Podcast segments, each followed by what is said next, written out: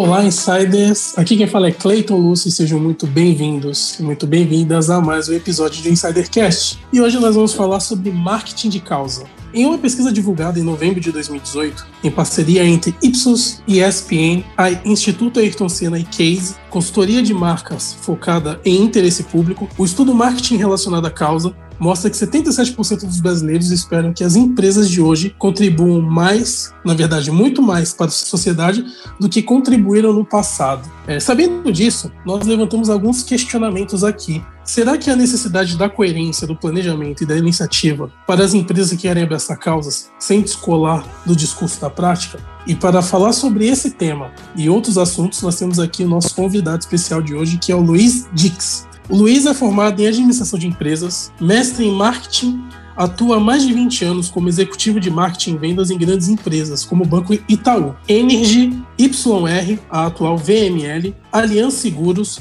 Instituto Ayrton Senna e atualmente ele está na Liga Solidária. Luiz, seja muito bem-vindo ao Insidercast e muito obrigado por aceitar nosso convite. Cleiton, obrigado a você, obrigado a todos pelo convite. Vai ser um prazer, é um tema que eu adoro e que está crescendo muito e acho que todo mundo vai curtir bastante aí as, essas novidades que tem no mercado. Que legal. E como sempre, eu tenho aqui dois convidados especiais também. A primeira pessoa é a Bárbara Rodrigues. Oi, Bá, tudo bom? Oi, Cleiton. Oi, Luiz. Oi, Fá, tudo bem? E oi, claro, para os nossos insiders. Sejam bem-vindos a mais um episódio. Opa, insiders. Opa, Bá, opa, Cleiton. Prazer aqui bater esse papo com vocês hoje. Vai ser um tema super interessante para a gente falar aqui com a nossa, com a nossa audiência que está tanto no YouTube quanto nas plataformas de podcast. Se você está ouvindo, assiste lá no YouTube a gravação. Se você está assistindo, também confere lá os podcasts nas principais plataformas. Para a gente começar a conversa, a gente quer primeiro entender o conceito. Qual é o conceito de marketing de causa? Qual a diferença de uma comunicação de causa e uma campanha, Dix? Excelente pergunta. Acho que o começo é esse mesmo.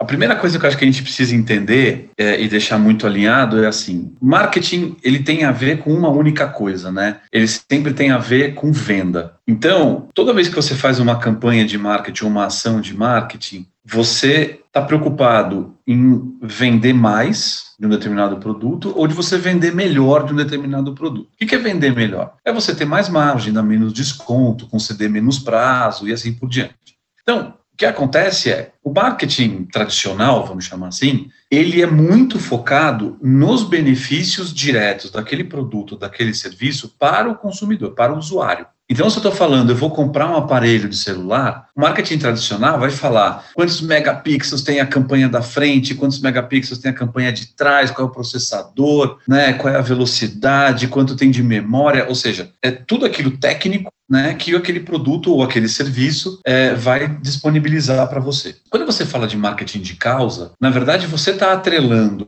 a compra de um determinado produto ou serviço a um impacto direto em uma determinada causa. Então, eu vou dar alguns exemplos que todo mundo conhece, mas nunca ninguém parou para chamar de marketing de causa. A campanha da Hering com o Instituto Brasileiro contra o Câncer. Então, vocês vão lembrar daquela camiseta que é um alvo tal. Isso é um marketing de causa. É a Hering vendendo um produto dela usando uma causa que vai ser impactada com parte da venda desse produto. Outro, outro super marketing de causa, Mac Dia Feliz. Mac Dia Feliz é talvez o maior case de marketing de causa que a gente tem no Brasil. Né? E há anos, eles fizeram 30 anos, se não me engano, em 2019, é, ou 2018, se não me engano, um dos dois.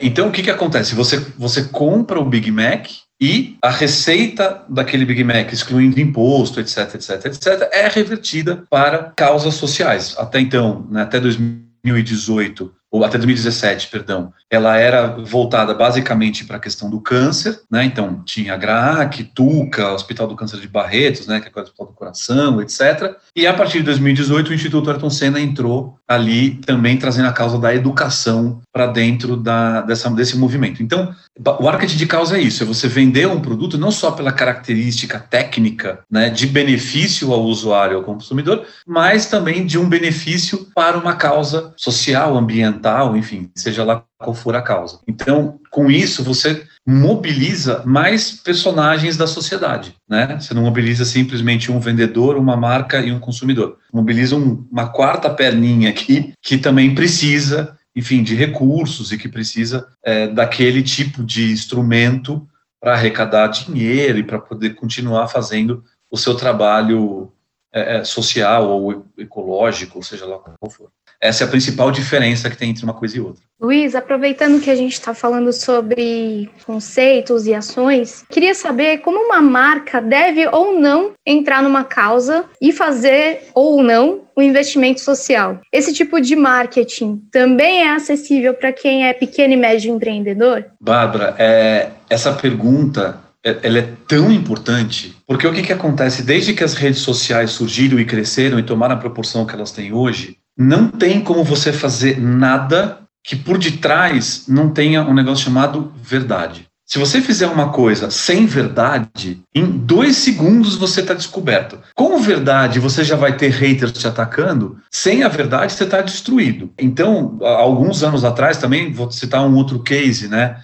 é, saiu até na, na, na, revista Exame na época, por exemplo, aquele sorvete dileto, né? Então ele tinha toda uma história que contava que era o avô dele que fazia na Itália e que depois quando veio para o Brasil ele fazia para os netos e não sei o que, não, não, não era verdade. Era pouca, pouca coisa daquilo era verdade. Então, isso mancha muito a marca, né? Isso destrói muito a marca.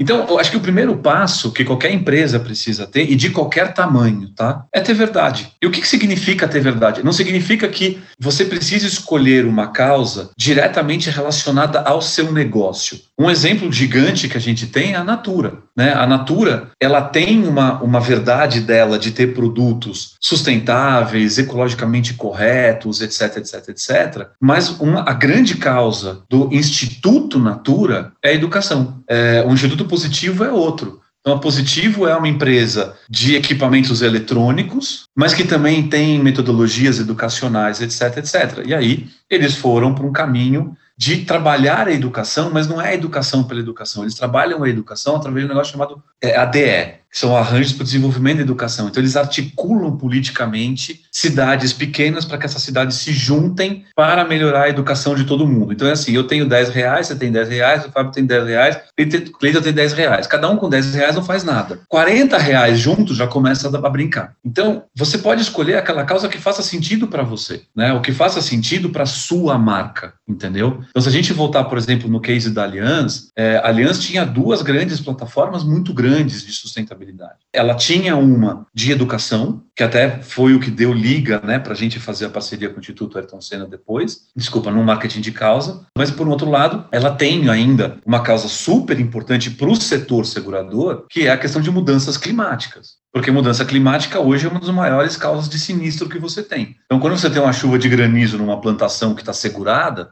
dá um problema, né? Então, isso é um, prejuízo para a seguradora. Então, a seguradora está investindo nesse tipo de coisa. Então, aqui você tem uma que é diretamente relacionada ao negócio, que é a mudança climática, e outra que nem tanto, que é a questão educacional, etc, etc. Acho que a primeira coisa é essa. A segunda questão é muito entender o quanto que você pode fazer por essa causa. E aí, por isso que eu falo que qualquer empresa de qualquer tamanho pode fazer, né? Pode ter um marketing de causa, porque às vezes as pessoas também acham que dinheiro é a única moeda de troca, né? Que dinheiro é a única coisa doável nessa história inteira, entendeu? E não é, né? Onde, por exemplo, você tá, pode pegar uma empresa e você vai fazer uma campanha de doação de salário dos funcionários. Então você vai trabalhar o endomarketing, né? Falando daquela causa como empresa e falando, oh, se você meu colaborador, se você acredita nessa causa, ó, doa você também, né, para essa organização, para essa, para essa causa, para essa bandeira, seja lá o que for. Então, não necessariamente a empresa está desembolsando. Uma outra coisa que você pode doar é tempo. Então, você pode fazer trabalhos voluntários, você pode criar programas de voluntariado. E aí, de novo, independe do seu tamanho. E aí você pode ir para um voluntariado técnico, né? Então, de repente, sei lá, eu sou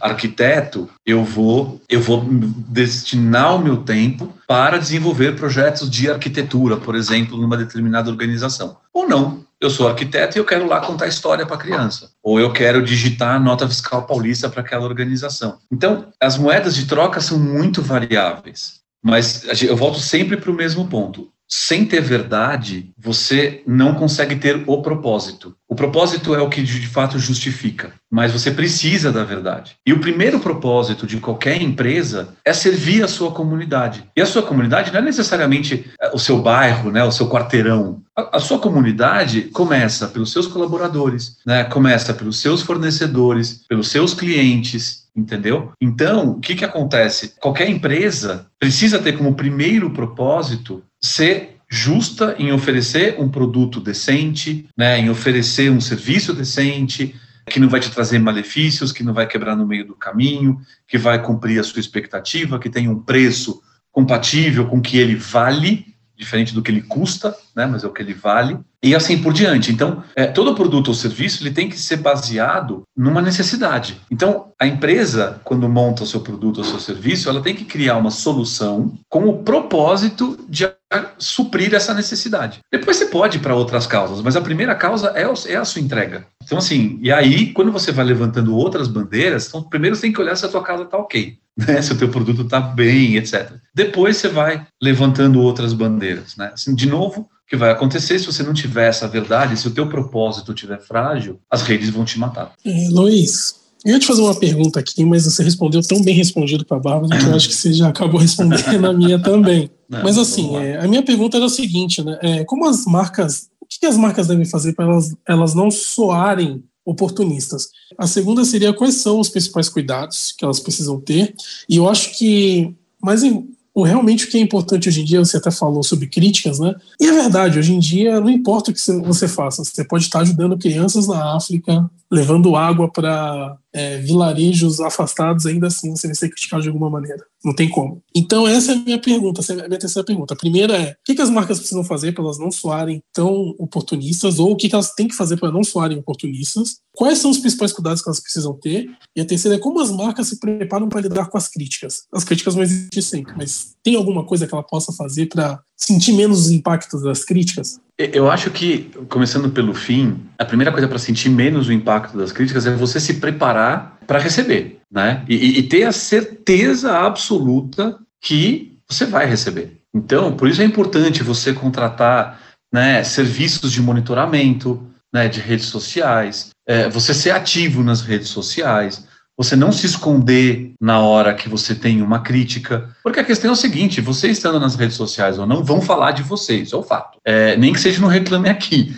mas vão falar de você. Então, você estando lá, você tem minimamente uma capacidade de se defender. O segundo ponto é: se aquilo que você faz tem verdade, você tem entrega, e o que eventualmente aconteceu foi um erro, ou mesmo, pior ainda, né, se for uma coisa hater de uma pessoa, é, eu, eu, garanto para você. Eu já passei por essa experiência algumas vezes. É, o Fábio acompanhou uma principal delas. Se vocês quiserem, eu conto depois o, o, o, case do estádio. Mas, assim, a própria rede te defende. Né? Então, os próprios amantes daquela marca vão te defender. Porque sabem que, se você tem verdade, aquilo pode ser uma crítica pontual, né? ou pode ser uma crítica descabida de um, um simples rei. Então, acho que a melhor coisa você se preparar para você se preparar é saber que elas existem. Então, saiba conviver com elas. Né? Mas, voltando, cara, assim, o que, que acontece? Quando a gente fala de verdade, é, a verdade, obviamente, começa na sua entrega, né? na sua causa. Então, quando você vê, por exemplo, a Braskem apoiando uma série de projetos de ecologia, você pode fazer de duas maneiras. Você pode fazer de uma maneira falando, falando batendo no peito seguinte: olha, putz, eu sei que eu poluo, eu sei que eu utilizo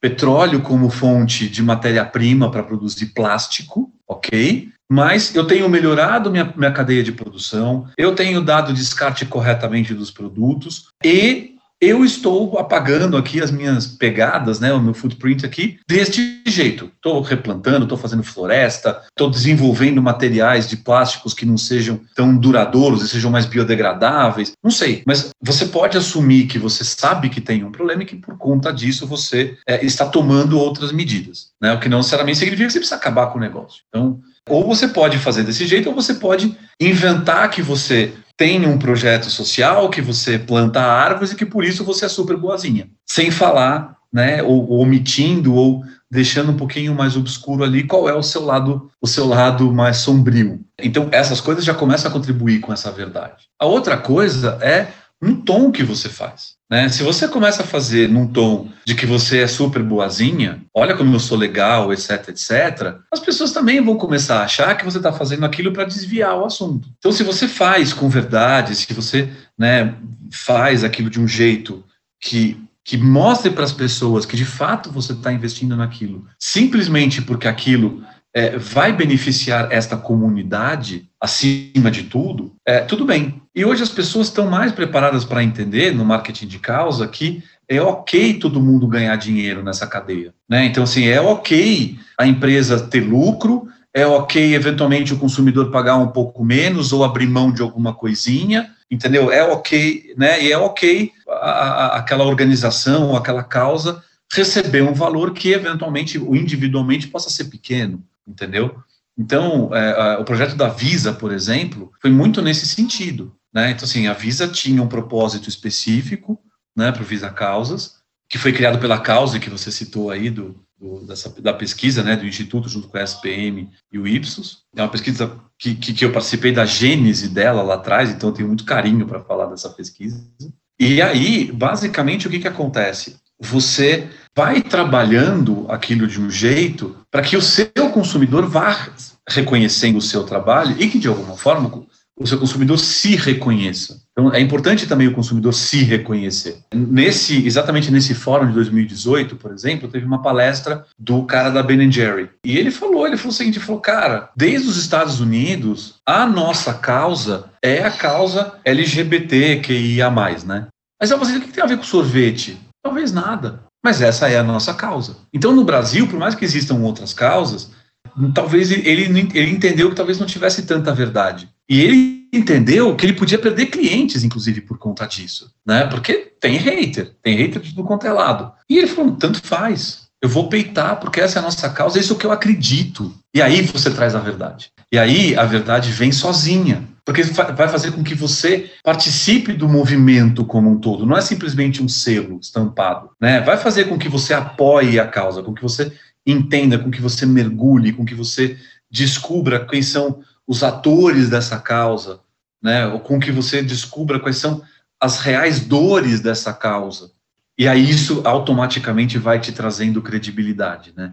Então, às vezes, uma foto que você usa faz toda a diferença. É, às vezes, um valor que você usa faz toda a diferença. Então, lá no Instituto, por exemplo, é, a gente não tinha né, o hábito de divulgar o percentual ou quantos reais da compra daquele determinado produto era revertido para o Instituto. Por quê? Porque é muito variável. Aliás, né, enfim, era um percentual em cima da pólice do seguro de automóvel que tinha um ticket médio de R$ 1.800 por ano. A Milita era um valor fixo em cima de cada pacotinho de coador de café. Então, não dá para você comparar. E aí, então, contando um case é, que, que, de fato aconteceu, gente, por exemplo, a gente no Instituto fez uma parceria com a CCR, né, para fazer com que os pedágios da CCR arredondassem o troco e, a, e esse arredondamento virasse uma doação. Pô, super legal, você está no pedágio, você vai pagar em dinheiro, você odeia receber aqueles 20, 30 centavos. A gente tinha um teto de 40 centavos. Você nunca, você não quer receber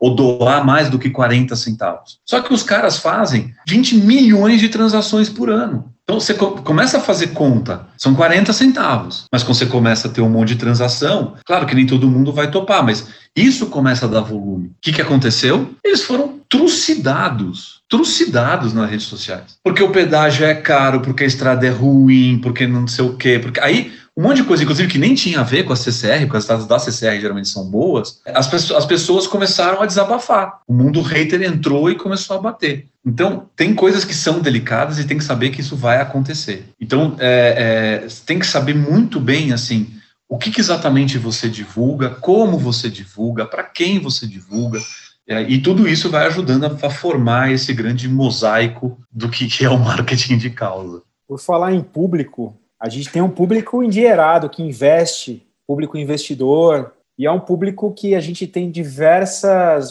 oportunidades para alocação do dinheiro. Hoje tem inúmeros ativos, inúmeras possibilidades de você colocar o teu dinheiro para se rentabilizar, para ter rendimento em diversas plataformas, corretoras, enfim. Mas um ponto muito interessante, que é até um, um tema que eu, que eu gosto muito de, de abordar, é o investimento de impacto social. que além de você investir, você ainda tem a rentabilidade e está ajudando alguma instituição, organização, enfim. Eu, e o Dix é um especialista nesse tema também. Eu queria saber, Dix, qual que é a diferença para os insiders entenderem um pouco melhor como funciona, até para eles tirarem o dinheiro da poupança. Ó, insiders, tire o dinheiro da poupança. Coloca em investimentos mais rentáveis a nossa taxa de juros não está é. valendo é. a pena. Qual a diferença entre o investimento convencional e o investimento de impacto? Fábio, tem, tem basicamente duas, duas vertentes, né, tá? E duas formas, né, de, de você fazer isso. A primeira delas é você criando produtos que, de alguma forma, é, revertem para uma causa. Então, por exemplo, uma história real, em 2000, 2000, 2001, mais ou menos, eu estava no Itaú eu era, eu era um braço de marketing dentro da asset do Itaú. E aí eu resolvi criar o fundo Itaú Unicef. O Itaú já tinha um prêmio Itaú Unicef, então já tinha uma parceria com a Unicef, e eu achei que tinha tudo a ver naquele momento, porra, no 2000, né, novo milênio tal. É, os Estados Unidos já tinha muita coisa nesse sentido, eu falei, vou criar um fundo de investimento, renda fixa, cuja parte da taxa de administração ia ser revertido para o Unicef. Junto nessa, nessa mesma, nesse mesmo momento, começaram a surgir o fundo verde, né, o fundo da criança, o fundo do não sei o que e tal. E aí você foi, foi, foi, criando muita coisa assim, mas o mercado nunca soube explorar isso muito bem. Hoje o mercado está muito mais bem é, é, preparado tá, para fazer isso. Por quê? Porque já se percebeu o caminho não, não era esse que eu tinha imaginado lá atrás. Conceitualmente, a minha ideia tinha furos. É, não vou chamar de que foi um erro, mas a, a ideia tinha furos né, básicos, é, falhos, que assim, eu falhei em não, não prever tudo, mas o fato é que não é você só repassar taxa de administração para uma causa, que as pessoas vão investir o dinheiro. E aí eu vou voltar um pouquinho para o marketing de causa, mas você vai entender por quê. Porque sempre, sempre que você faz essa, esse tipo de relação, você está colocando para o consumidor o seguinte: olha, você que vai comprar um celular, ou você que vai fazer um seguro, ou você que vai comprar um Big Mac, você, se você fizer isso, você vai ajudar uma causa. Mas antes de ajudar a causa, eu preciso que eu, que eu tenha um celular que seja bom. Eu preciso que o Big Mac seja uma comida que seja boa. Eu preciso que o seguro que, que, tô, que eu estou comprando seja um seguro bom. Então, antes de fazer qualquer compra, as pessoas fazem uma análise de, ok, isso vai me atender? Isso é bom para mim? Então tá, se for bom para mim, então que vai ser bom para os outros. Então, a causa funciona sempre como um tiebreaker, né? Ele, ele, é sempre um desempatador. Se eu tenho duas marcas, as duas são ok para mim, só que essa ajuda as pessoas, essa não, a chance de eu ficar com a que ajuda as pessoas é muito maior. Então, no caso do fundo, é muito, é muito parecido. Quer dizer, é, as pessoas começaram a perceber de que tinham outros fundos que rendiam mais. Então, assim, por que eu vou colocar meu dinheiro aqui que vai render menos, é, se eu posso colocar num fundo que vai render mais, e aí eu faço a doação, né? Eu, eu, eu, eu escolho a minha causa e eu vejo isso. Então, hoje os fundos, eles estão indo muito mais para uma linha de comprar papéis de empresas socialmente responsáveis. Porque hoje o termo que a gente usa são empresas ESG, E de Environmental, S de Social e G de Governance. Então, se você for pegar, por exemplo, é, não existe um, um, conceito muito definido e não existe um selo, eu sou uma empresa ESG ou não. O que acontece é, lá atrás, em 1999, por isso você vê que as datas batem quando eu pensei nesse fundo, é, a Bolsa de Nova York criou um negócio chamado Dow Jones Sustainability Index. Então, o que, que ela fez? Ela criou um grupo de empresas dentro do índice grandão dela para falar o seguinte: olha, essas são empre essas empresas são as empresas socialmente responsáveis. Ela criou critérios disso. Então, lá em 1999, a gente estava falando que ela selecionou 280 empresas para fazer isso. No final de 2019, já passavam de 1.100 empresas, estava quase batendo 1.200 empresas selecionadas. Por que isso? Porque, obviamente, essas empresas foram se mostrando mais rentáveis. Ou seja, empresas que são socialmente responsáveis, empresas que são ESG, elas têm uma performance de resultado barra lucro melhor do que as empresas que não são. A Unilever fez um, soltou uma pesquisa no finalzinho de 2016, 2017, falando que os produtos dela Unilever, que tinham uma causa, que tinham um propósito, cresciam 30% a mais por ano do que os produtos que não tinham causa por trás. Isso é um número impressionante. Então, isso para um investidor faz muita diferença. Você comprar papéis de empresas socialmente responsáveis. Então, isso é uma vertente. A segunda vertente é: eu vou montar um negócio de social de impacto. O que significa isso? Significa que eu vou montar um negócio que vai impactar uma determinada comunidade. Então, o produto em si, o serviço em si, é para uma comunidade e eu vou ganhar dinheiro com isso. Né? Então, você tem, por exemplo, uma empresa super bacana, uma empresa de engenharia, e todo o modelo de negócio dos caras é, é feito para fazer pequenas reformas em casas, em favelas e comunidades. Então, ele não vai ganhar na, na, em uma reforma, ele vai ganhar na escala. Só que com isso, o que, que ele faz? Ele vai lá, ele tem um plano de financiamento, não sei o quê, então ele consegue negociar com as casas de material de construção, ou mesmo com os produtos, né, os insumos de material de construção, valores diferenciados, tal, não, não, não, por quê? Porque tem uma causa por trás. Então, quando o cara vai lá e reforma a, a, a, sala, ou reforma o banheiro de uma dessas casas, o tamanho do impacto é um absurdo. Eles chegam, eles comentam, né? Eles falam que fazendo a reforma da sala e fazendo principalmente a reforma do banheiro, isso faz com que o homem da casa deixe de ir mais vezes ao bar e chame mais vezes os seus amigos para ficar em casa. Porque ele não tem mais vergonha do seu banheiro, ele não tem mais vergonha da sua sala. Né? E agora ele tem uma coisa bonitinha. Tem um impacto nas crianças, porque tem menos mofo, elas respiram melhor. Então, elas sabem que elas estão num ambiente onde elas podem estudar com um pouco mais de tranquilidade. Só que tudo isso é pago. Então, essa pessoa paga pela obra, ela paga pela reforma. Então, ela paga pelo material de construção, ela paga né, pelo, pelo engenheiro, ela paga pelo pedreiro, mas, obviamente, num outro custo. Então, o dono da empresa tem lucro, porque ele consegue ter escala suficiente para isso, ele tem uma, uma política de custos né, compatível com isso, e, portanto, ele consegue ter um resultado positivo lá na frente. Tem uma outra, tem uma outra empresa relativamente recém-criada, da minha grande inspiração, minha amiga de infância, Ana Maria Drummond, que chama Somos Todas Marias, onde é uma empresa privada, né, que tem que dar lucro, mas ela tem um mote por trás que é empoderar mulheres de comunidades dentro de uma série de ações, entre elas, por exemplo, o salão de cabeleireiro, tal. Mas é uma empresa, é uma empresa. Então, hoje você começa a ter, por exemplo, já uma estrutura de mercado financeiro olhando para isso. Uma das primeiras que enxergaram isso é uma empresa chamada Vox, uma Vox Capital. A Vox nada mais é do que uma empresa de venture capital. Ela, ela investe, ela pega dinheiro de fundo, ela montou um fundo, ela tem investidores e ela empresta o dinheiro para essas empresas se mobilizarem. E isso tanto vai funcionando que o BTG acabou de montar uma área para pensar nisso. BTG, né, para pensar o seguinte: quais são os negócios que impactam comunidades, mas que são lucrativos, né, e que vão crescer, mas que precisam de aporte, que precisam de aporte financeiro, precisam de aporte de know-how técnico e assim por diante. Então, essa é uma outra forma, ou seja, você, na verdade, investir diretamente na empresa, mas a empresa tem um fim social declarado, vamos chamar assim. Eu queria aproveitar ainda esse bloco, vamos chamar assim, aqui dentro do nosso papo sobre investimento. Eu queria que você falasse se esse tipo de investimento também é acessível para o pequeno investidor. Como que as pessoas que estão começando a investir ou é, empresas menores, enfim, podem trabalhar com marketing social?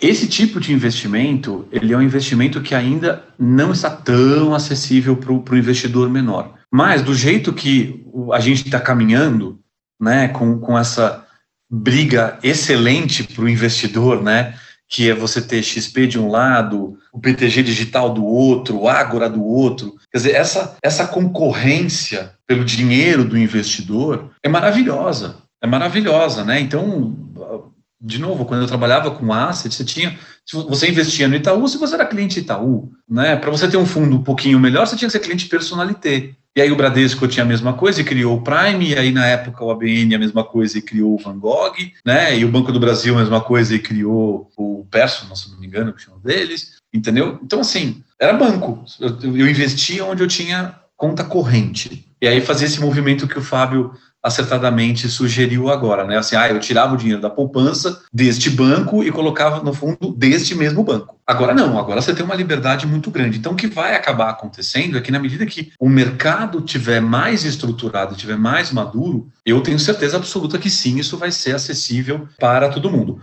O que hoje já é acessível é a primeira modalidade que eu comentei. Então, se você pegar como eu estava falando, você não tem um selo ESG. Quem que está montando esse, esse selo? São as empresas do mercado financeiro. Então começou com a Bolsa de Nova York lá em 99, mas hoje a B3 aqui no Brasil já tem o seu, o seu portfólio de empresas ESG. A XP não concorda muito, então ela montou o seu próprio hall de empresas ESG. E aí o que está acontecendo é que cada um desses caras está montando fundos com essas empresas. Então, assim, eu vou comprar papéis de empresas que sejam socialmente responsáveis ou ambientalmente responsáveis. E, aí, e, e, e, nitidamente, você pode comparar as curvas, você vai ver que já no médio prazo, não é nem no curto, já no médio prazo, as empresas que são ESG, elas dão mais retorno. Pelo simples fato daquilo que eu falei lá atrás. Porque elas já têm um produto ou um serviço que tem um propósito, porque elas olham as suas comunidades, porque elas cuidam bem dos seus colaboradores, dos seus fornecedores, dos seus clientes, né, e de, de toda a sua rede, entendeu?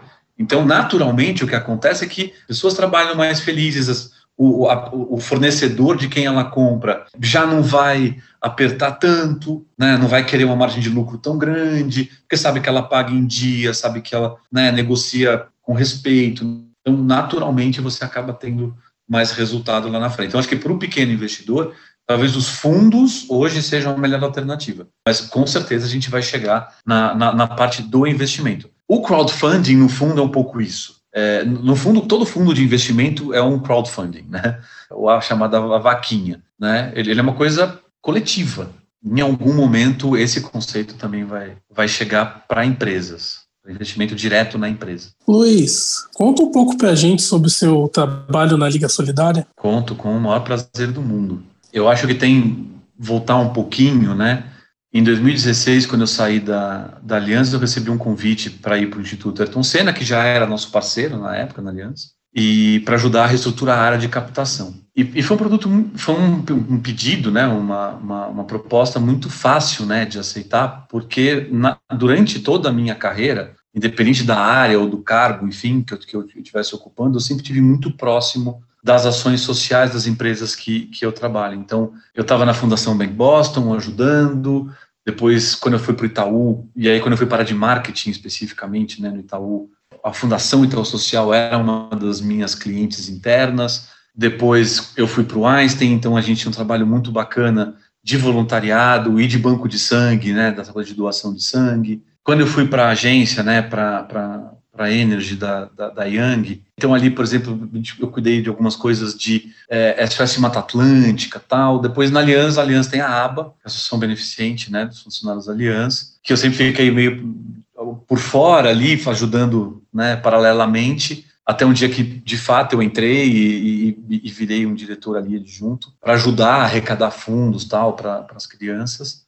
Então era uma coisa que sempre teve muito dentro de mim. Então quando veio o pedido do instituto foi uma coisa meio natural. De todas as causas, é, é eu defendo praticamente todas elas, mas educação para mim é a, é a, mais tocante, é a que mais faz sentido para mim, porque acho que com educação a gente provavelmente resolve 80% das outras causas: desigualdade, desigualdade financeira, racial, de gênero. E aí hoje na liga o meu escopo é um pouquinho maior do que tinha no instituto, a Liga Solidária é o nome atual da Liga das Senhoras Católicas. Então, é, é uma organização social criada em 1923 por mulheres e desde então ela é presidida por mulheres. 100% da história. Né? Então, é, é uma, é uma organização que vai fazer 100 anos daqui a pouco, e 100% da sua administração, é, desde a sua fundação, foi feita por mulheres. E, e, eu brinco assim que essas velhinhas eram muito porreta, cara, porque elas estavam muitos anos à frente do seu tempo. Né? Então, a primeira grande coisa que elas estruturaram foi: então, vamos montar uma organização social para ajudar as pessoas mais vulneráveis, mas de um jeito que, de um lado, essas pessoas não, não fiquem só recebendo um dinheiro, recebendo uma comida, ou seja, não seja um trabalho assistencialista,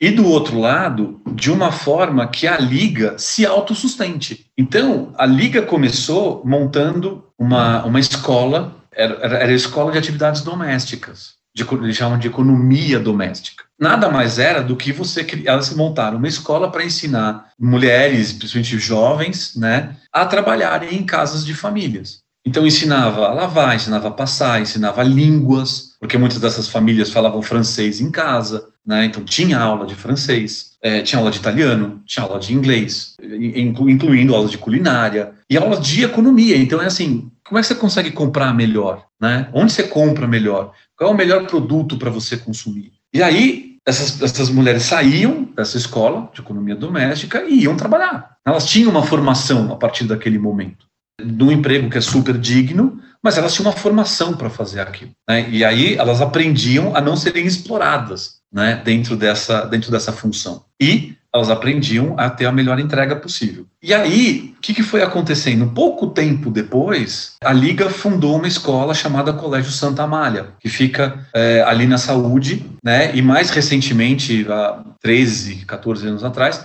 a Liga fundou a unidade do Tatuapé, o Santa Amália Tatuapé. Então, o Colégio Santa Amália é um colégio particular para quem quiser entrar, uma educação básica, vai do infantil ao ensino médio, ele é pago, e toda rentabilidade da escola, né, todo superávit da escola é 100% revertido para os projetos sociais. Né? Então, assim, tira, obviamente, a parte que vai para manutenção, né, salário, etc. Assim, as pessoas são, são empregadas, né, são funcionárias dentro da escola, funciona como uma escola normal. Só que depois que você tira né, todas essas despesas, o que você tem de superávit é 100% investido na, nas ações sociais da Liga. Então, a Liga hoje, ela atende mais ou menos 13 mil pessoas por ano em diversos pontos espalhados por São Paulo. Então, respondendo a sua pergunta, o que, que eu faço na Liga? Hoje eu cuido do que o mercado chama de área de growth. Né? Dentro do mundo terceiro setor, minha área chama desenvolvimento institucional. Mas o que, que é isso? Então, eu cuido de toda a área de captação de recursos, então, de trabalhar com empresas, de fazer doações com pessoas físicas, né, de montar esses projetos e esses produtos de marketing de causa, de, de salário, seja lá o que for, né, mas junto com as empresas. Então, é, a gente precisa acelerar esse lado de, de empresas. Então, todo esse lado de captação de recursos está comigo. Todo lado de voluntariado, de montar programas de voluntariado, está comigo. Tem uma área de projetos e produtos, que é uma área que existe para pensar na melhor forma da gente ter um projeto social, mas que a gente consiga ter captação de recursos, já pensando como é que é a prestação de contas disso tudo, quantas pessoas a gente consegue impactar dentro desse projeto, em quanto tempo a gente precisa para o projeto estar maduro para a gente expandir, né, e assim por diante. Então, tem uma área que ajuda a pensar muito nisso. Eu tenho uma área que é uma área de, de marketing, tem uma área que, que cuida do marketing, tanto da parte social como das empresas mantenedoras. Então, o Colégio Santa Malha é uma empresa mantenedora. A Liga tem mais três empresas. A Liga tem um residencial de idosos chamado Lar Santana, tem um centro de atividades físicas e intelectuais para idosos chamado Gero Center, e tem um flat ali, ali no jardim chamado Plaza 50. Então, essas quatro empresas, né, escola, o lar, os Geros e o, o Flat e o Plaza, é, isso garantem 50% de toda a receita dos projetos sociais da Liga. Então, eu faço, a gente faz o marketing de todas, de todas essas mantenedoras e de todos os projetos sociais, todas as redes sociais, captação de aluno, matrícula dos idosos, enfim. Então, a gente faz, a gente faz tudo, toda essa parte. Toda a parte de comunicação interna e imprensa também faz parte dessa mesma área e tem uma outra área que é, que é uma área comercial do, específica do lar de idosos. Né? Então, porque é uma área que tem muito a ver com o marketing, geração de leads, etc.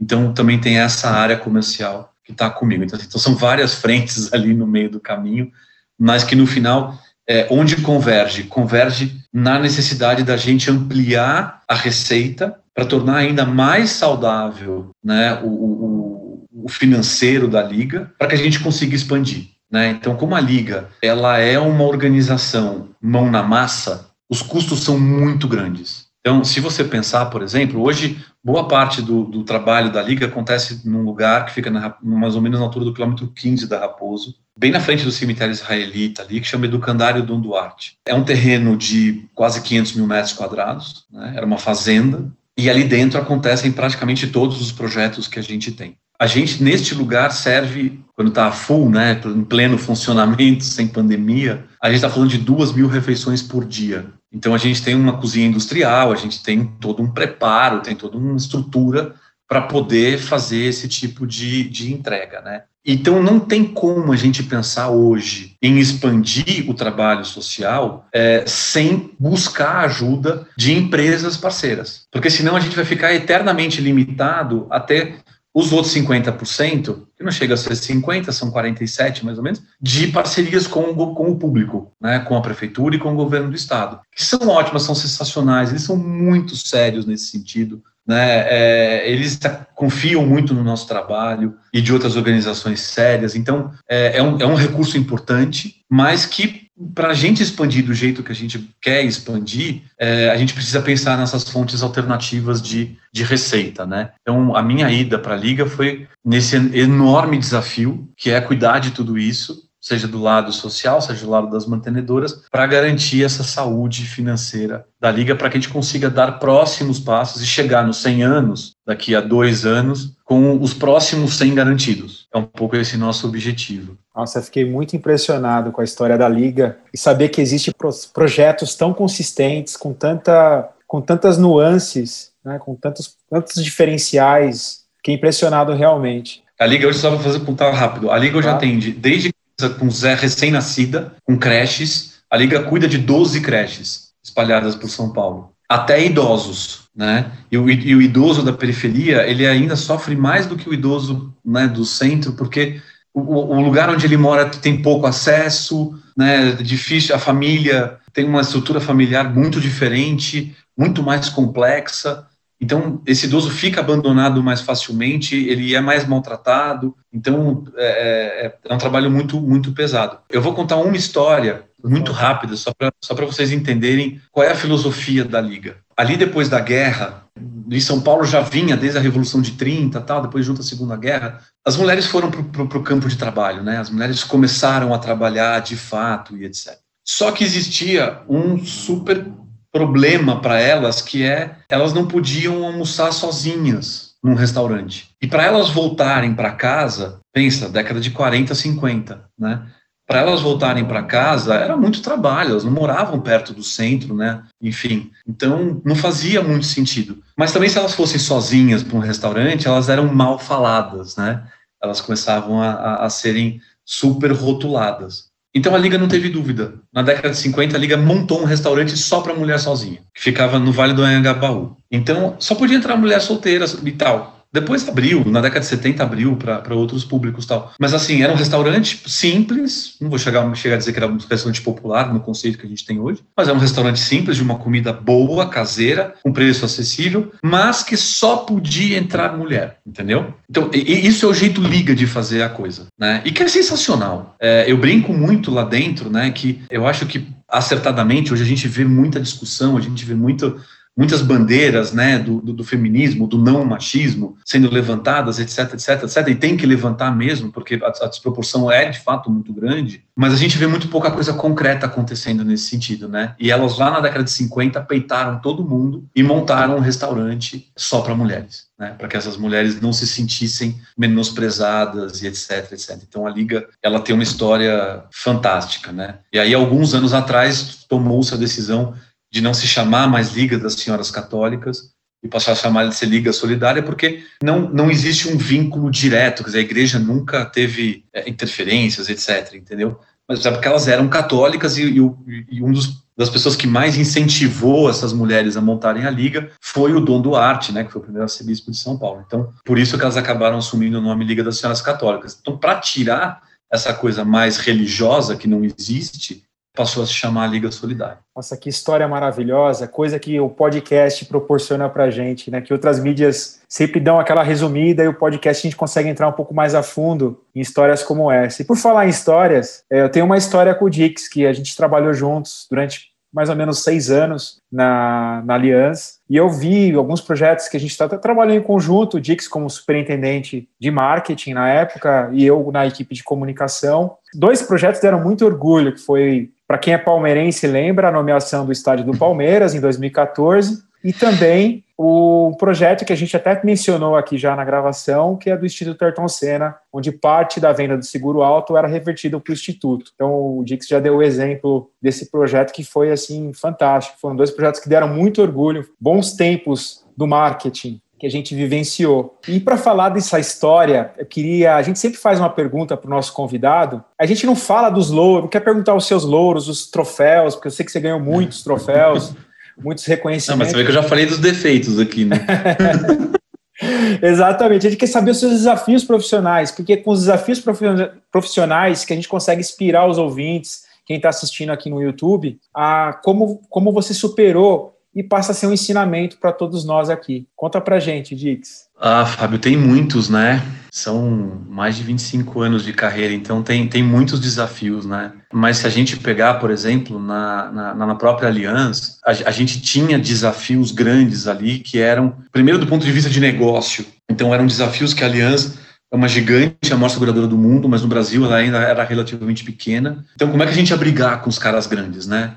É, a gente tinha um orçamento de marketing, você lembra disso, que era a metade do último colocado. Como é que a gente revertia isso, né? Então a gente quebrava a cabeça daqui, quebrava a cabeça dali. Nada, nada como escassez para você ser criativo, né? E quando surgiu a ideia do, do estádio, era um ponto importante porque a gente já tinha uma certa maturidade de marca pelo Brasil, ou pelo menos em algumas cidades chaves ali pelo Brasil, mas que em São Paulo não tinha tanto essa força, né? E São Paulo não, não tem como você querer crescer um negócio de seguros no Brasil sem estar em São Paulo. A mídia em São Paulo é muito cara. Né? Então, você comprar um pacote de, de Globo custava X. A Globo com São Paulo custava 1,7x, entendeu?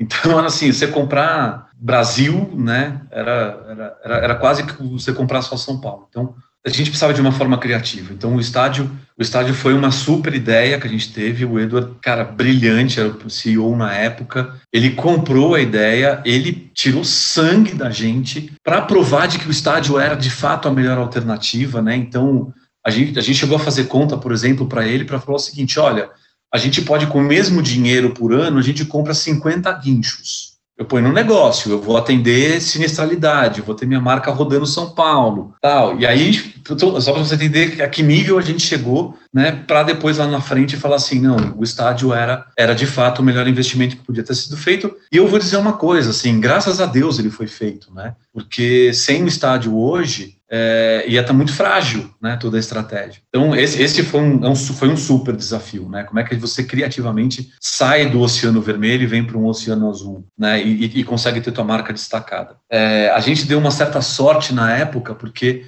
quando, quando começou, a gente divulgou, né, o nome, e quando começou o burburinho e tal, o Palmeiras ainda estava na Série B, então, a melhor coisa que tinha para o palmeirense era falar do estádio. Então, toda a imprensa grudava nas notícias do estádio, porque era uma, sempre uma notícia boa, que dava muito clique, que dava muita audiência. Então, a própria imprensa ajudou né, a divulgar e, e, e, a, e a, disseminar essa, esse conceito. Por um outro lado, quer dizer, pouco tempo depois, a gente internamente viveu dias muito difíceis, né, com troca de sistema, com pane de sistema, né, e que, enfim, a gente, a gente conseguiu reverter isso, mas a gente passou por uns momentos de muito estresse.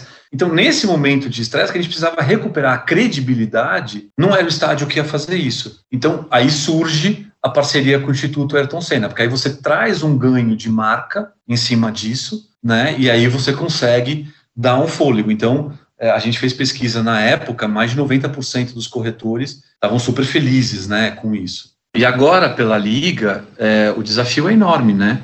Porque a gente ainda está numa situação econômica delicada, a pandemia não ajudou em nada. Então a gente sabe que as empresas estão contando nos centavos o dinheiro, e, e, a gente que já veio de empresa, né, sabe a pressão que tem para você manter budget, etc. Então eu também entendo esse lado. Mas por outro, a gente tem uma situação social que também se agrava, né? Então é complicado. Então, por exemplo, a gente como eu falei para vocês, o, o core da, da, liga não é ser assistencialista. Mas o ano passado não teve muito como a gente não fazer algumas ações as que acabavam sendo assistencialistas. Então, primeiro que a gente é, os projetos sociais ficaram fechados por conta da pandemia, o, tanto o governo do estado como a prefeitura mandaram fechar né, as creches e os, os, os campos, né, campi de, de, de, trabalho, mas a gente sabe que nas comunidades um monte de gente ficou desempregado. Então a gente começou a criar campanha de arrecadação, etc. No total a gente distribuiu aí mais de 15 mil cestas entre cestas de alimentação e cestas de higiene. Deve ter dado umas 12 mil cestas das duas cestas, né, de alimentação e higiene. E aí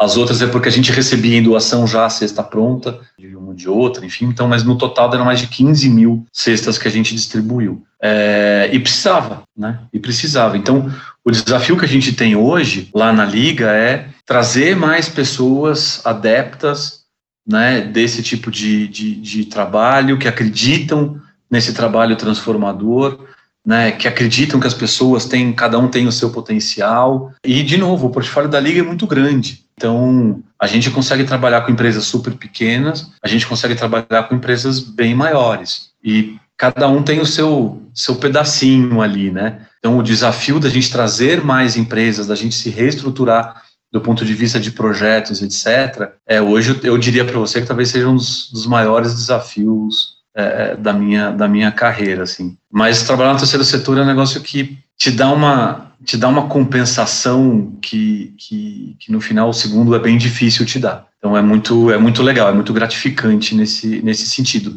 Das pessoas que você conhece, né, do tanto que você aprende, do tanto que você enxerga as realidades. Tudo isso é muito, muito diferente. Então, você sair do Allianz Arena, do, do conforto do camarote do Allianz Arena, né, para você subir o morro, é um, é um negócio que, que, que, te faz pensar em muita coisa, né? Eu continuo amando o segundo setor, continuo sendo apaixonado pelo segundo setor, mas o terceiro tem algumas coisas ali que, que te desafiam, não só como profissional, sabe? Te desafiam como pessoa, né? Então isso é muito legal. Luiz, foi muito legal, aproveitando até a tua última frase aqui, foi muito legal ver esse lado realmente humano que o marketing pode trazer para as empresas, esse lado social que as empresas têm e precisam cada vez mais ter. Foi muito legal também, por um outro sentido, relembrar uma história que eu participei um pouco no bastidor aqui. Verdade. É, para quem não, não sabe, eu e o Fábio, nós nos conhecemos desde 2013, quando eu fiz a Rádio Aliança com ele,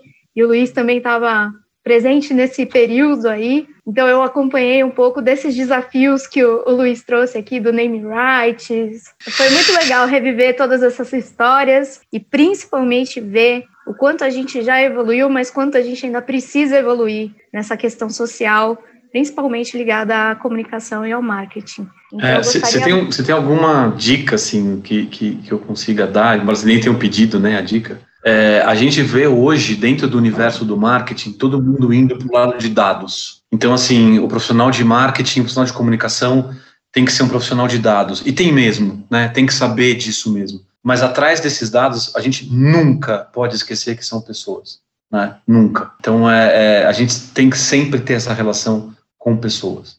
Sempre. Luiz, e com a nossa frase máxima aqui do Insidercast, eu, que são, no final, que é, né, no final do dia, são pessoas lidando com pessoas, puxando aí um gancho que você deixou pra gente. Eu gostaria muito de te agradecer pela presença, por aceitar o nosso convite, por compartilhar com a gente o teu conhecimento. A gente sempre termina falando que o convidado deu uma aula e hoje não foi diferente. Você deu uma aula pra gente aqui.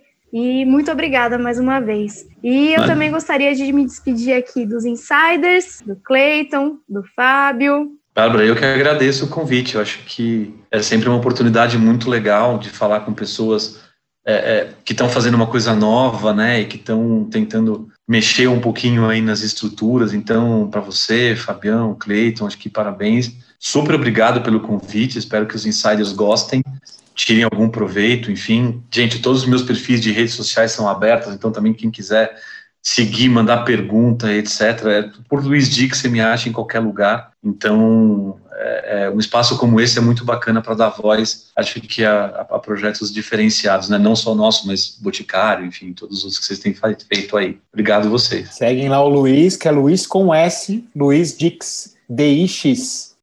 Fica muito Simples fácil. assim. Simples assim.